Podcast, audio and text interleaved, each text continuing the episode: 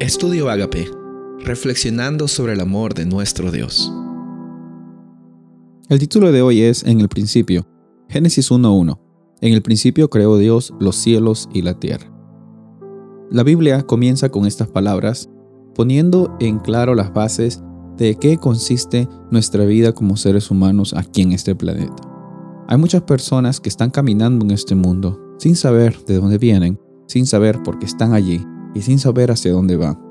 Y si hay algo muy importante que nosotros podemos encontrar en la Biblia, es el encontrar el propósito que tenemos al saber de dónde venimos y saber quiénes somos y saber hacia dónde vamos en Cristo Jesús.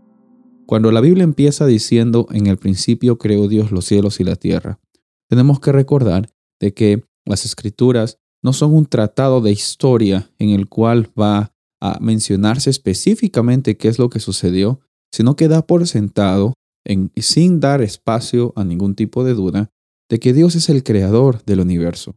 Él tuvo un propósito para haber hecho lo que Él hizo, para que su nombre sea glorificado y para que Él pueda expresar su carácter de amor con su creación.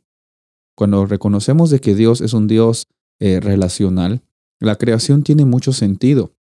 Cuando nosotros reconocemos de que nuestro Dios, que es un Dios grande y maravilloso, quiere relacionarse con su creación, entonces vamos a entender de que cuando estamos en este mundo no es simplemente una casualidad.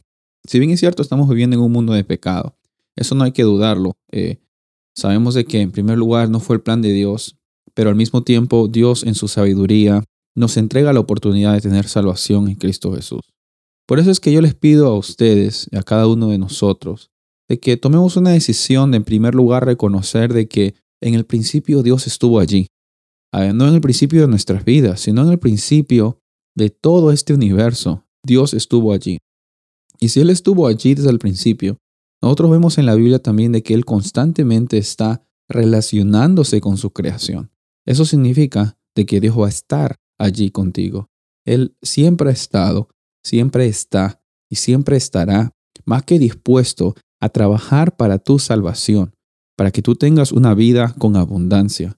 Y es una verdad muy grande saber de que Dios es el agente de la creación, porque no solamente Él nos ha creado, sino como que a pesar de que nosotros nos equivocamos, Él nos provee un medio en el cual podemos ser redimidos.